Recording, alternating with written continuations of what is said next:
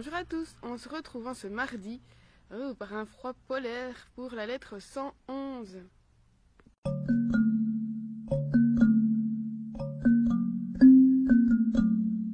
Bien sûr polaire, j'exagère, mais pour la frileuse que je suis, euh, il fait froid. Et euh, il n'y a quasiment plus aucune feuille sur les arbres, on s'approche de l'hiver. Alors la lettre d'aujourd'hui, elle n'est pas très très longue, donc euh, voilà. Je, ne devrais pas subir le froid longtemps. non, j'exagère. Alors, euh, dans la lettre, Lucilius veut savoir comment été traduit en latin le terme sophismata grec, donc qui veut dire sophisme. Euh, Sénèque lui répond que comme le terme reprend quelque chose qui n'était pas en usage chez eux, il a été difficile, il dit même repugnatum, de trouver une traduction qui allait convenir. Donc on sait bien que Sénèque euh, repousse et refuse tout ce qui est sophisme, subtilité, et que, euh, bah voilà, il dit comme on voit pas beaucoup d'intérêt à le traduire puisque je ne l'utilise pas. Alors, il on peut aller chercher chez Cicéron, et Cicéron, il les a appelés des kawilationes, au pluriel kawilatio. Et euh, donc, si on regarde la définition dans la traduction dans le, mon ami Félix Gaffio, euh, on trouvera que on le traduit par subtilité et sophisme, donc kawilatio.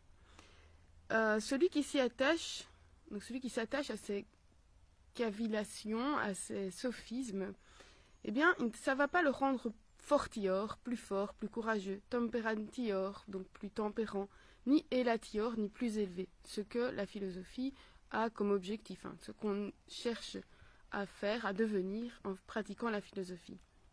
Par contre, celui qui cherche un remède dans la philosophie, lui rendra son esprit plus grand, rempli d'assurance, fiducia, et de, plus en plus grand en s'approchant, donc en s'approchant euh, de la philosophie en elle-même.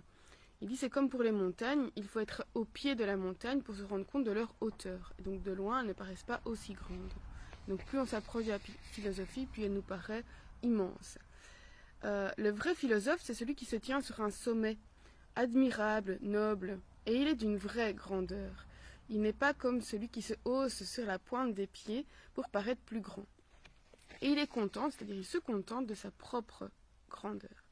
Et là, quand il est dans sa propre grandeur, sur son propre sommet, il est supérieur à la fortune, aux événements humains. Il est égal à lui-même. Alors, dans deux cas, que la vie suive son cours, donc euh, un, long fleuve tranquille, ou que euh, justement, plutôt, il soit ballotté par les difficultés. Dans les deux cas, il restera égal à lui-même. Cette constance que l'on recherche, ce ne sont justement pas ces kawilationes qui vont nous la donner. Elles ne font que divertir l'âme et mettre la philosophie au rang des choses ordinaires. Alors tu peux le faire, il dit à, à Lucilius, tu peux, si tu veux, euh, t'adonner au sophisme et aux subtilités de langage, mais c'est seulement quand tu, quand tu veux ne rien faire. Donc c'est pas, il faut que tu saches que ça ne va rien t'apporter. Alors, mais quand même, prends garde, parce qu'elles ont un certain charme, et leur subtilité peut retenir et retarder l'âme, alors qu'on le sait bien, un si grand travail l'appelle, alors que la vie tout entière suffirait à peine pour apprendre à mépriser la vie. Alors, il dit, tu pourrais me poser la question, quid regere Comment puis-je mener ma vie, conduire ma vie?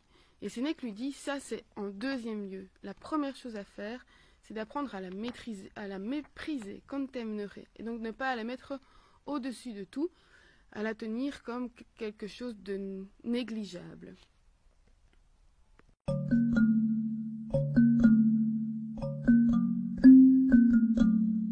retenu de cette lettre assez courte, eh bien, le fait que la première chose à faire, c'est de passer par le mépris de la vie. Donc, de ne pas mettre ça au-dessus de tout, ne pas le placer sur un piédestal.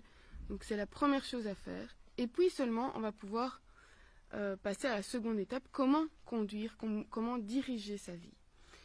Euh, la deuxième chose, c'est les fameuses cavilatio. Alors, j'ai découvert en faisant des petites recherches que cavillation en français, existe. Alors, il n'est pas vraiment beaucoup utilisé. Donc, c'est un mot qu'on va, euh, qu'on va utiliser justement pour euh, donner un, synonyme à sophisme, donc qui est en fait un, un argumentaire qui est basé sur des arguments euh, fallacieux, trompeurs, et qui ont l'apparence d'être sérieux, sur lesquels on peut compter, mais en fait, ça va nous emmener dans un, un raisonnement, une logique qui est complètement absurde. Alors, euh, j'avais deux choses à dire là-dessus. C'est que, bah, premièrement, dans la, fin de la lettre, Sénèque nous dit que c'est justement ces sophismes-là, ils ont un air charmeur. On peut être intéressé, on peut tomber dans le piège. Et donc, euh, et alors ça va nous faire perdre du temps alors qu'on n'a pas de temps à perdre, justement. Alors ça nous fait évidemment penser aux réseaux sociaux hein, qui sont vraiment, euh, pour certains, très chronophages. Donc on passe de voilà, ça peut vraiment nous prendre plein de temps et puis on se dit, euh, en fait, j'avais pas de temps à perdre, mais je l'ai perdu quand même. Et euh, essayer d'en tenir, garder une leçon. Mais aussi que euh, il faut apprendre à, faut apprendre soi-même et éduquer. Alors si on a la, chance, j'allais dire, l'opportunité d'avoir des enfants à qui on peut enseigner quelque chose, mais c'est justement ça, c'est de faire attention à ces faux arguments qui, pour la plupart du temps, sont trompeurs, c'est-à-dire qu'il y a une intention de tromper derrière. Entre autres, on peut penser à la, publicité ou à d'autres choses. Et euh, voilà, je pense que c'est important d'éduquer à ça.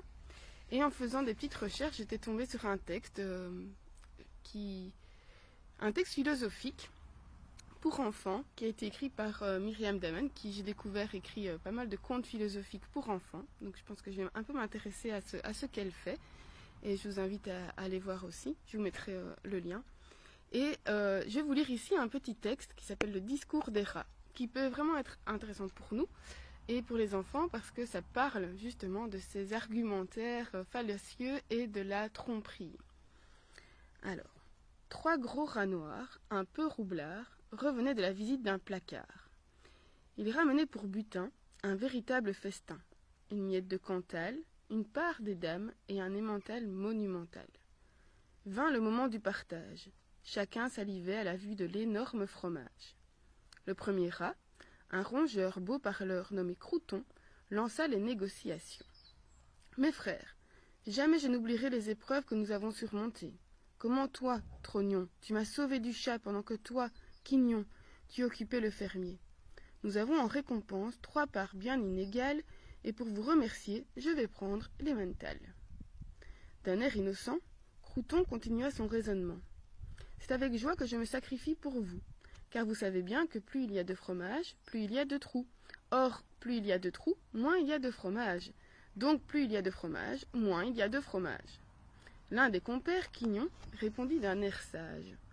En bon rat de bibliothèque, j'ai grignoté beaucoup de pages. Il me semble que la nourriture n'est pas un sujet très important. Il faut manger pour vivre, et non vivre pour manger, disaient les savants. Par ailleurs, comme dit ma grand-mère, qui a toujours raison, qui dort dîne. Et c'est pour nous une belle leçon. Alors je vous le dis, dormez, dormez, et vous aurez mangé. C'est la meilleure solution, les experts vous le diront. Malheureusement, je souffre de terribles insomnies, et le sommeil m'est interdit. Je vous envie, bien sûr, et pour moi c'est bien dommage, mais je me consolerai en mangeant le fromage. Crouton et Quignon se lançaient des regards méfiants. Ils grognaient, grondaient, montraient les dents. Ils se tournèrent alors vers leur, dernier rat, Trognon, le plus timide des trois. Et toi, qu'est-ce que tu en penses? Oh, moi, je vous fais entièrement confiance. Vous êtes tous les deux bien plus doués, et je prendrai ce que vous me laisserez. Oui, mais de nous deux, qui a raison? demanda Crouton. Trognon se gratta la tête, réfléchit, prit un air bête, et dit oh, C'est que je ne suis pas très intelligent. J'ai écouté vos raisonnements, ils ont l'air tout à fait brillants. Mais j'avoue que je n'ai pas tout compris. Je réfléchis très mal le ventre vide. La faim me brouille l'esprit. Si je pouvais avaler juste une petite bouchée, peut-être que je pourrais trancher. Il découpa un petit bout de fromage, si petit qu'on aurait dit fait pour la bouche d'une souris. Ah, ça va mieux. Je vous écoute, reprenez. Les deux rats ne se firent pas prier. Crouton jouait sur les mots. Trognon reprit un morceau. Quignon exposa ses arguments. Trognon mâchouillait gaiement. L'appétit vient en mangeant. Croc. Oui, mais comme disent les savants, miam.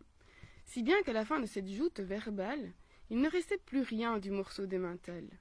Trognon, le ventre bien rond, s'excusa auprès de ses deux compagnons. Désolé, mais toute cette histoire est bien trop compliquée, et je ne suis pas assez malin pour décider. Puis, sans autre explication, il tourna les talons. Voilà, je vous laisse sur cette euh, jolie histoire. Je trouve qu'il y a pas mal de choses à, euh, noter, à, mettre en évidence. Et euh, d'ailleurs, je vais la lire ce soir à mes enfants. Il y en a qui vont pouvoir la lire tout seuls. Et voir un peu ce qu'on peut en sortir, tirer comme conclusion. Alors, je vous retrouve la semaine prochaine pour la lettre 112. D'ici là, portez-vous bien. Au l'été.